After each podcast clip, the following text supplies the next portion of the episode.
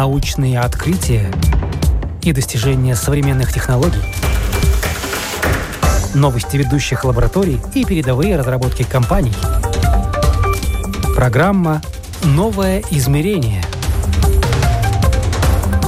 Мы рассказываем о том, каким будет мир завтра.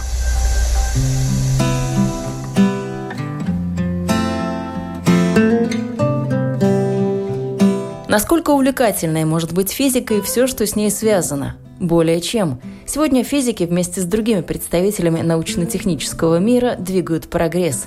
То будущее, о котором мы только грезим и с умным видом рассуждаем, они каждый день наблюдают под микроскопом в опытах и исследованиях – вы слушаете программу «Новое измерение». Меня зовут Яна Ермакова, и сегодня в гостях у меня Елена Космыч, физик, ведущий исследователь Института химической физики при Латвийском университете.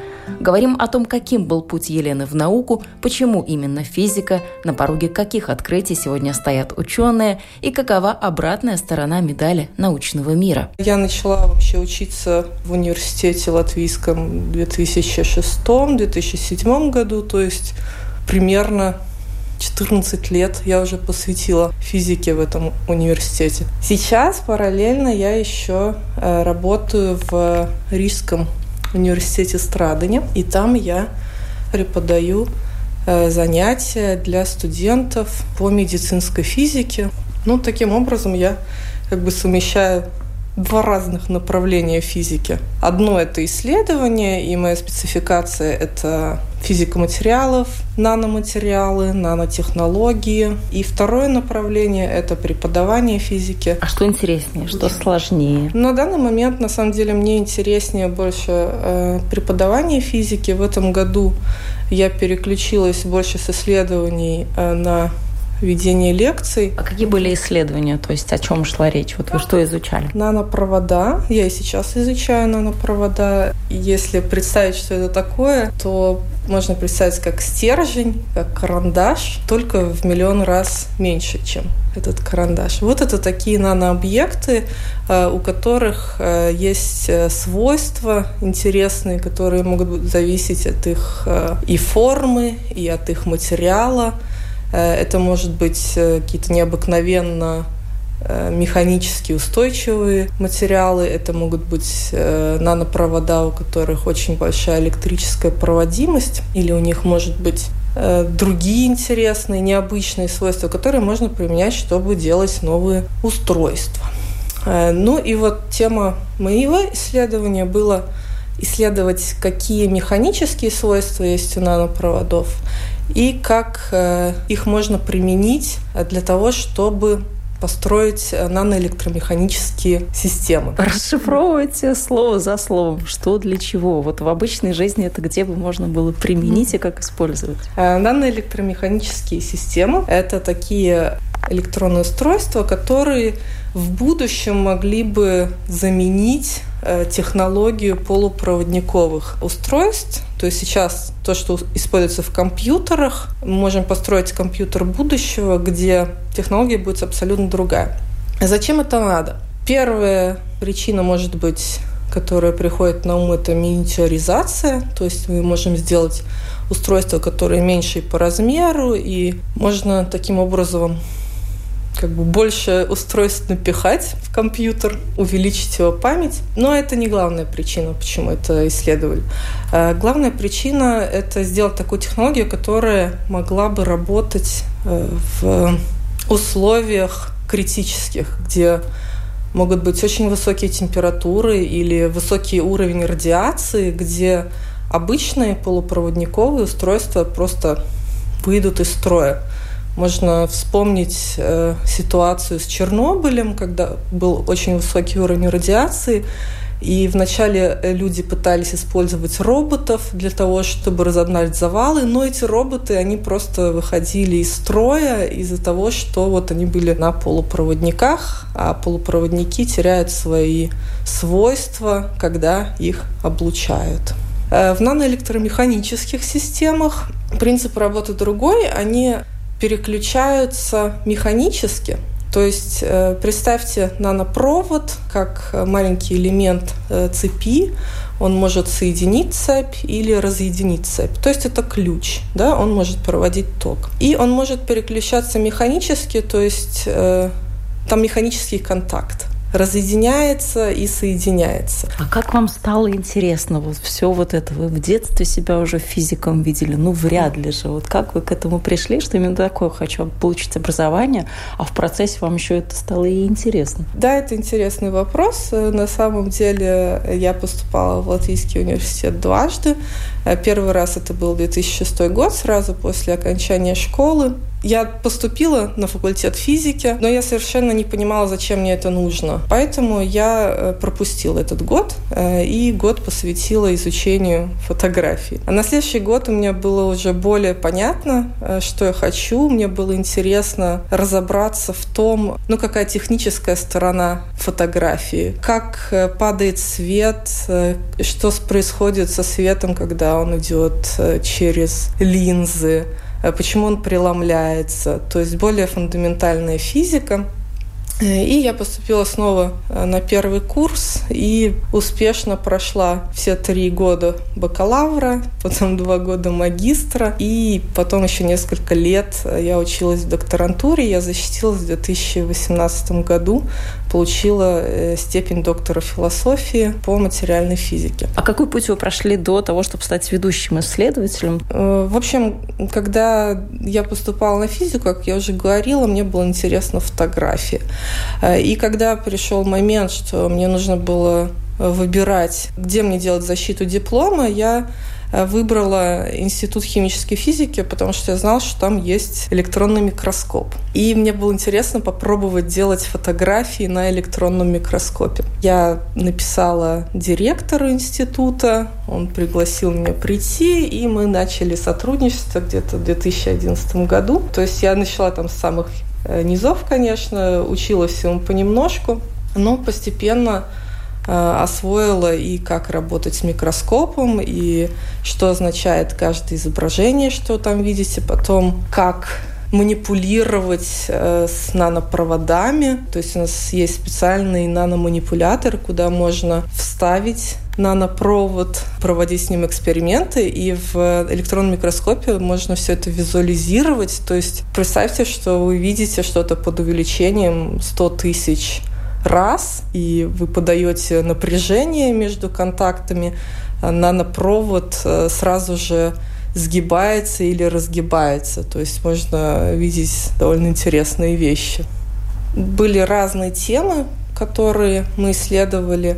В основном это были механические свойства нанопроводов, их э, электрические свойства. В последнее время мы также начали заниматься синтезом нанопроводов на месте, то есть не использовали готовые образцы, которые нам давали наши коллабораторы из других институтов, из-за рубежа, например, из Ирландии, а уже синтезировали эти наноматериалы на месте. А вот на такой микроскоп там уже очередь стоит из специалистов, потому что если такая техника тонкая, высокоточная, то, наверное, там каждый хочет посмотреть какие-то свои гипотезы, проверить. Да, электронный микроскоп. Действительно, есть многих желающих, кто хотел бы посмотреть свои образцы. График какой-то составлен. Вот сегодня Вася работает с микроскопом, у него такая тема, завтра Петя, у него такая тема исследований. Э, да, у нас есть график, э, как работают э, специалисты, как работают исследователи из института на этом микроскопе. Действительно,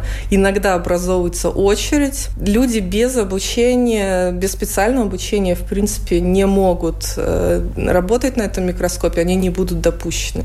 Поэтому Поэтому все студенты, которые приходят в институт, они проходят обучение и допуск до электронного микроскопа. Ну так э, с любым оборудованием, которое, конечно, дорогостоящее и уникальное. Но студенты через вас тоже проходят, да? да? То есть вы тоже это обучение проводите. Насколько много таких вот интересующихся с горящими глазами, для кого это все прям так очень интересно, и сразу же видно, что потенциал. Вот перед вами там будущий ученый. Человек, который поступил э, на физика, у него должны быть горящие глаза, потому что это, как правило, не та профессия, которая приносит э, очень большой большой доход. Э, и тебе действительно должно быть интересно то, что ты делаешь. Э, могут быть времена, когда тебе даже придется делать это бесплатно или за очень небольшие деньги. Студенты, которые приходят как правило, вначале у них глаза горят, э, и если есть интерес, э, то мы пытаемся найти, что было бы самое интересное для этого студента.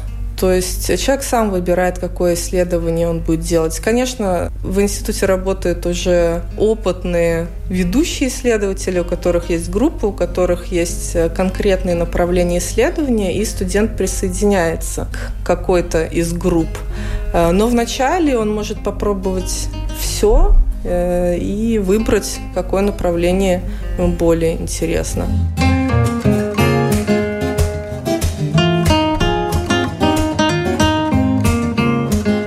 В самом начале сказали о медицинской физике, тоже не могу не спросить об этом. Что это такое? Какое-то направление, с чем работает физика, который работает на стыке медицины? Э, ну, такой яркий пример, что может быть медицинская физика.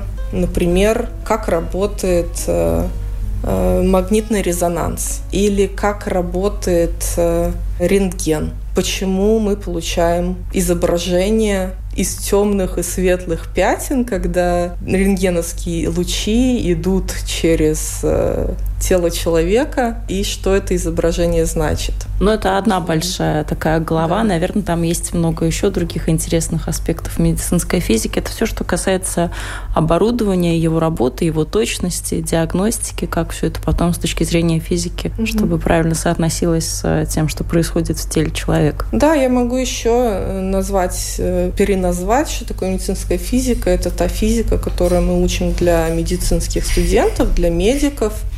Э, то есть они учат ее на первом году. Э, не только узнают о том, как работает медицинское оборудование с точки зрения физики, но они еще приобретают практические навыки о том, как делать э, физический эксперимент.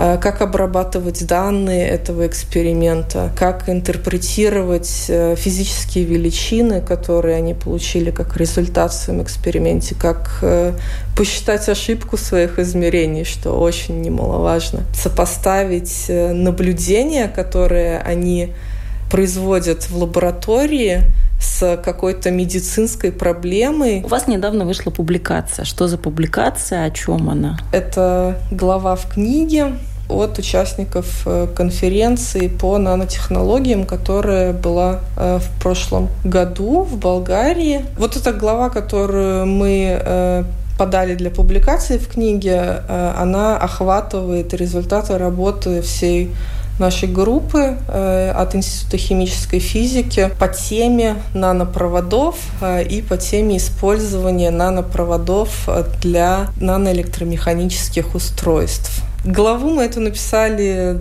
довольно быстро, это не заняло много времени, э, но я должна сказать, что для того, чтобы ее написать, нужно было провести тысячи экспериментов, и это были годы и годы работы. Вот, кстати, что за эти годы работы, 14 лет, как мы выяснили, да, вы уже в физике, что было интересного? Какие-то практики, какие-то поездки?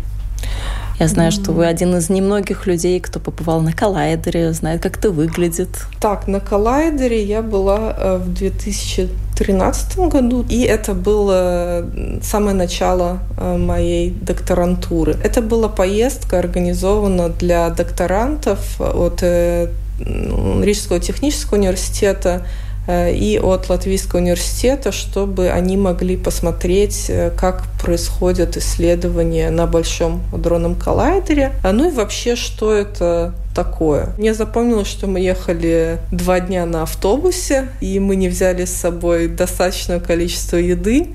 Э, мы ехали через Швейцарию, где все было дорого, и в принципе, мы были полуголодные, когда приехали на коллайдер. Из того, что мы там видели, ну, конечно, это очень масштабное место, как маленький городок. Есть э, улицы с названиями. И, насколько я помню, название каждой улицы, каждого переулка в этом городке это была фамилия какого-то ученого с мировым именем. А насколько ну, вот редки такие экскурсии, насколько туда может попасть обычный человек, не просто который занимается физикой, для которого все это близко и понятно, а вот тот, кто с этим вообще не связан? Э, если мы говорим о э, Большом адронном кластере, то первый способ, как туда попасть, это быть ученым и, возможно, предложить свой проект для исследования, что ты хочешь делать, и попытаться его провести там, да, с, с той группой ученых, которые там же работают. А второе – это поехать на экскурсию,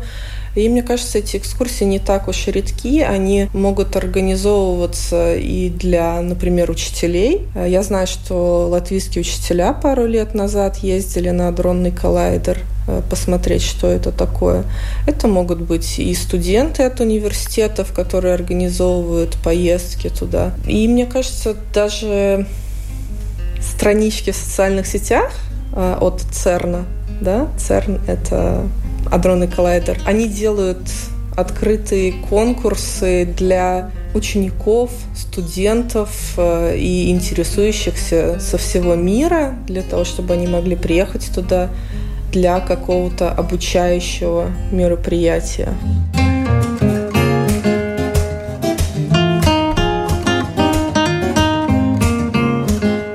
Повестке дня в физике, вот э, какие проблемы сейчас э, на повестке дня стоят, что требует решения? Это вопрос такой общий, но тем не менее в физике материалов. Что на повестке дня?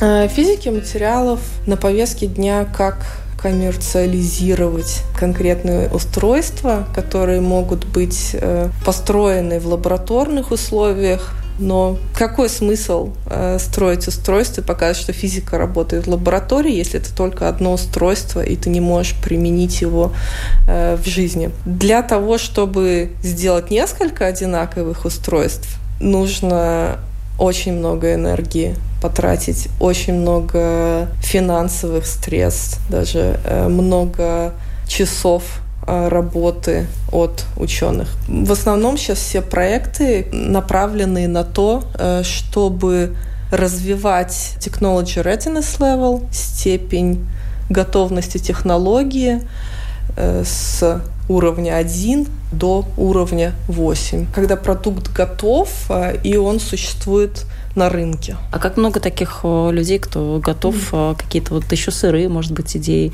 проекты взять к себе под крылышко, доработать и видят тоже в этом сразу потенциал, деньги? В этом году два студента из нашего института они участвовали в бизнес-инкубаторе, и они развивали идею, которая родилась благодаря их исследованиям. Они э, исследуют термоэлектрические материалы, которые от разницы температуры могут делать электричество. И их идея была в том, чтобы использовать эти термоэлектрические материалы, наноматериалы, для того, чтобы сделать батарейку, которая будет работать от э, разницы температур в э, теле человека.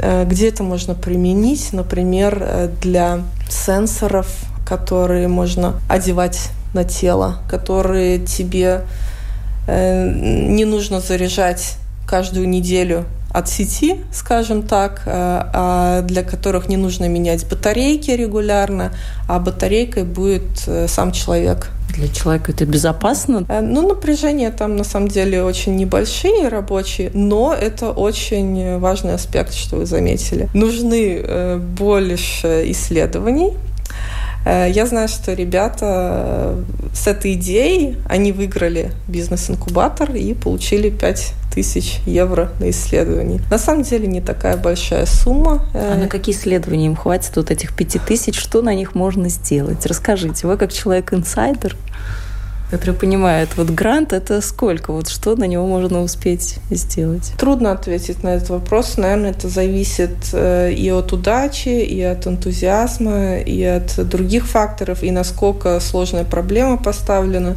Ну да, для сравнения я могу сказать, что э, последний проект, э, который мы делали с нанопроводами, он был на три года. В проекте было около шести ученых задействовано, также студенты, то есть довольно много людей. Э, и проект э, стоил около полумиллиона евро. И даже в результате этого проекта мы еще мы не обещали, и мы не э, разработали продукт настолько, чтобы его можно было выпускать на рынок. То есть э, в сравнении 5000 для разработки готового продукта это очень немного. Ну, мы начали с фотографии, что вас заинтересовало в физике фотография. А вот сейчас фотография какое место занимает уже спустя 14 лет в физике? Фотография сейчас э, осталась скорее хобби, э, несмотря на то, что в течение первых моих лет учебы в университете фотографии мне помогала и заработать на жизнь. Сейчас я это делаю исключительно как э, способ э, расслабиться, э, способ снять стресс, походить по городу и запечатлеть какие-то моменты из жизни.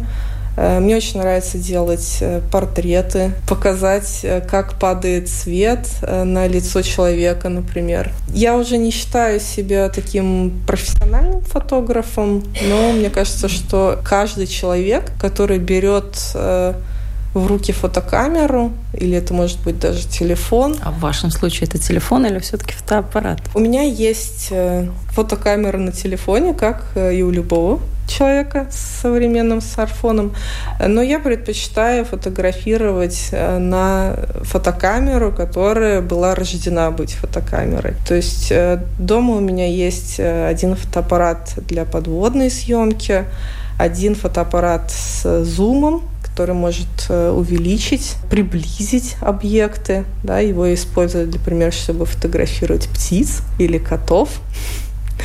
А, и у меня есть э, полупрофессиональная камера с сменными объективами, где каждый объектив может быть использоваться для конкретных целей, там, либо фотографировать э, портрет человека, Э, либо фотографировать архитектуру э, или природу, или объекты. Кстати, это знание фотографии и знание еще о том, как делать видосъем... видеосъемку э, мне здорово пригодились в этом году, когда мы с коллегами да, от департамента физики записывали видеоэксперименты, и мы делали много фотографий и много видео для Э, студентов как учебный материал. То есть э, этот навык на самом деле очень полезный фотографии и видео. Так что как вы не уходили от фотографии, так она к вам вернулась в другом качестве. Да, именно так. Но еще не могу не спросить об английском языке. Наверное, э, работа в таком сложном направлении, как э, физика, которая такое междисциплинарное и международное, нужно знать этот язык в совершенстве. сейчас я разговариваю по-английски очень хорошо, но когда я поступила в университет, я не говорила по-английски вообще. Э, уровень там обучение английского от школы был какой-то, но на самом деле без практики я не могла и там связать пару слов. Со временем э, мне пришлось обучиться. Во-первых, вначале я поняла, что есть проблема, что я не понимаю английский. Все статьи, все хорошие книги будут исключительно на английском языке. То есть, если ты хочешь разобраться в своей отрасли физики, ты должен понимать, что написано там. Как может можно еще помочь э, обучиться, например, разговаривать с людьми, либо с какими-то студентами, которые приезжают по обмену. Я не имела такого опыта, но я пошла на курс английского. В течение года я обучалась, и мне это здорово помогло. Здорово поехать э, в какую-то англоязычную страну, чтобы подкачать этот навык. Например, э, я использовала один год, одно лето э, для поездки в Америку для, по программе Work and Travel, и там ты уже погружаешься в эту среду, ты там как хочешь, но должен разговаривать, э, и это очень развивает твой язык, и это очень еще помогает снизить барьер в общении. А да? работали вы там где? Это с физикой тоже было связано или вообще работы, которые не связаны никак с физикой? Э, нет, по Work and Travel э, я работала вместе абсолютно не связанном в физике. Это была просто летняя работа. Но это был интересный опыт. Ну а как потом техническую часть пришлось добирать языка? Потому что все-таки физика на уровне научных работ это немножко другой английский язык. Следующий шаг, да, это может э, научиться разным терминам, но у каждой отрасли эти термины будут разные. Поэтому я рекомендую просто читать статьи, смотреть, э, может, как рассказывают на конференциях э, ученые со всего мира, но для большинства из них английский это не первый язык. Э, то есть есть такой international English, да, и смотреть, какие термины они используют. А насколько вам приходилось учиться вот именно понятно объяснять какие-то сложные физические вещи, процессы, потому что это ведь тоже особый дар, такая вот наука? Я бы не сказала, что это особый дар, но это действительно скилл, навык, который очень нужен, очень ценится и очень помогает. Когда я делала презентации для конференций, Например, ты должен уложиться в 10 минут и рассказать результаты своего исследования одного или двух лет. И так, чтобы это было понятно. И так, чтобы это было интересно э, для ученых, которые не работают по твоему направлению. Потом делала презентации для студентов. Тоже в 20-30 минут э, надо уложить информацию так, чтобы она была понятна, э, чтобы она была логически построена, одно следует из другого, и желательно еще делать презентацию так, чтобы она могла говорить сама за себя, то есть без участия того, кто, кто ее преподает. Э, ну, я все еще совершенствуюсь. То есть, если сравнить мои презентации 10 лет назад и сейчас, то прогресс э, великий, но я думаю, что совершенство предела нету.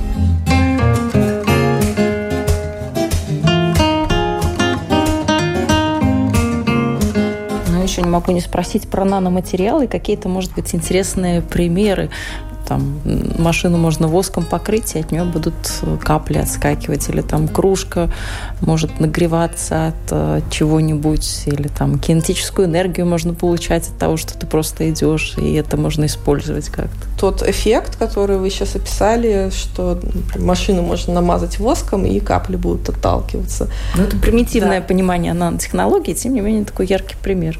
Это отличный пример. Это называется эффект лотоса. На самом деле он существует в природе. Именно лист лотоса а, всегда остается чистым, на нем не скапливается пыль. Если на него попадает капля воды, то эта капля будет скатываться вниз, э, не прилипать к листу.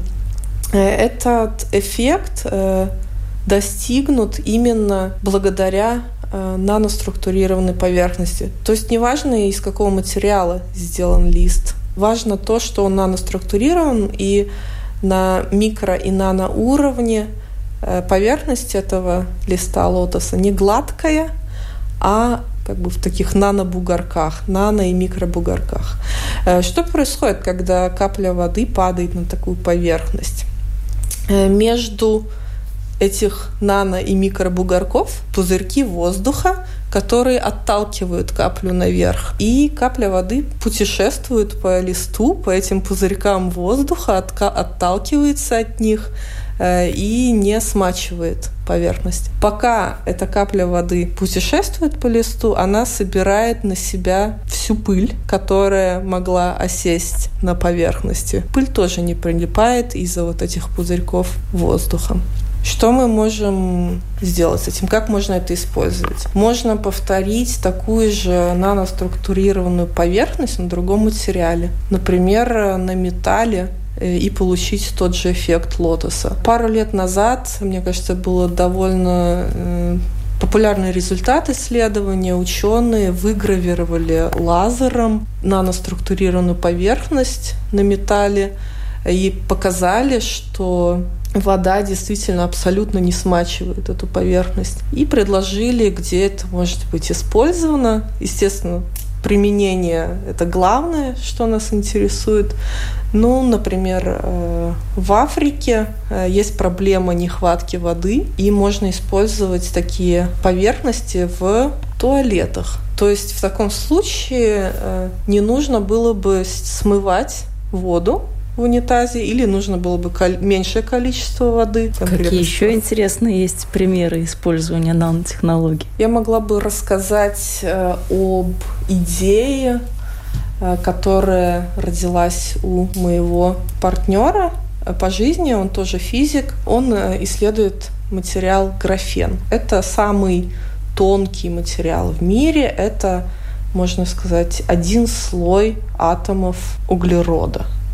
Э, мало того, что это самый тонкий, он еще структурирован. То есть атомы углерода, они выстраивают такую кристаллическую решетку между собой. Они все связаны между собой определенными связями. Ну так вот, э, этот графен э, имеет уникальные свойства. Он очень электропроводящий и термопроводящий. И из-за того, что он э, очень тонкий, всего лишь один слой атомов, то он еще и прозрачный. И весь материал — это поверхность. То есть те атомы, которые на поверхности объекта, материала, а, они очень э, чувствительны к изменениям окружающей среды. Из-за этого графен э, является одним из самых э, перспективных материалов для сенсоров. Он будет реагировать на изменения магнитного поля, на изменение температуры,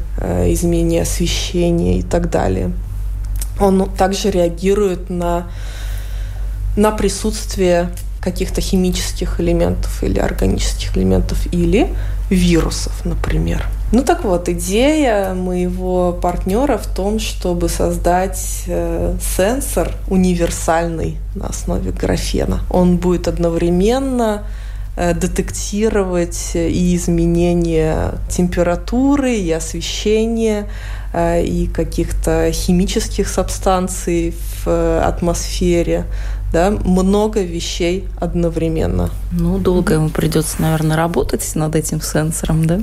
Да, я думаю, что эта проблема довольно сложная. Э, хотя бы уже потому, что еще никто в мире не додумался, как это сделать. Несмотря на то, что графен э, экспериментально получен. Уже практически 20 лет прошло с того момента, как Гейм и Новоселов первый раз синтезировали графен в лаборатории. Но до сих пор еще есть проблемы, вот именно связанные с тем, как э, продукт из лаборатории э, довести до продукта на рынке. Да, и там очень много подводных камней, которые надо решить и по физике, э, и по каким-то инженерным проблемам. Я надеюсь, что у него получится решить хотя бы несколько аспектов в этой проблеме.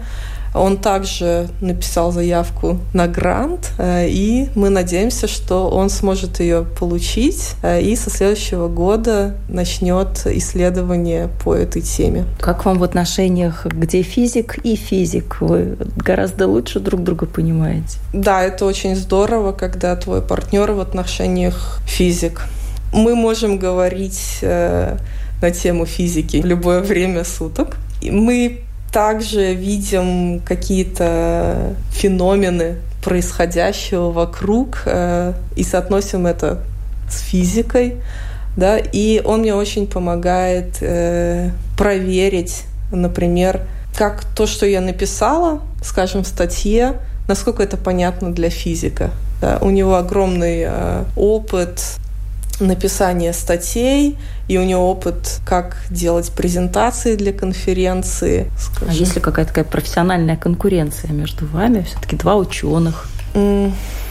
Понятно, что разными темами занимаетесь, но тем не менее. Да, она могла бы иметь место быть, э, но мы решили так, что мы работаем в разных сферах и даже, я могу сказать, что э, в разных институциях, то есть конкуренции между нами нет. Елена Космоч, физик, ведущий исследователь Института химической физики при Латвийском университете, была сегодня в гостях у программы «Новое измерение».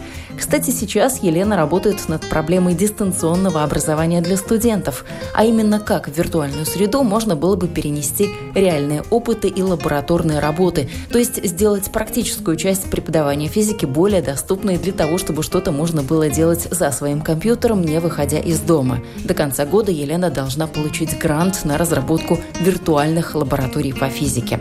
Желаем успехов в этом, и наша программа обязательно расскажет об этом проекте, когда он будет запускаться. На сегодня все. Я, Яна Ермакова, с вами прощаюсь. До новых встреч. thank you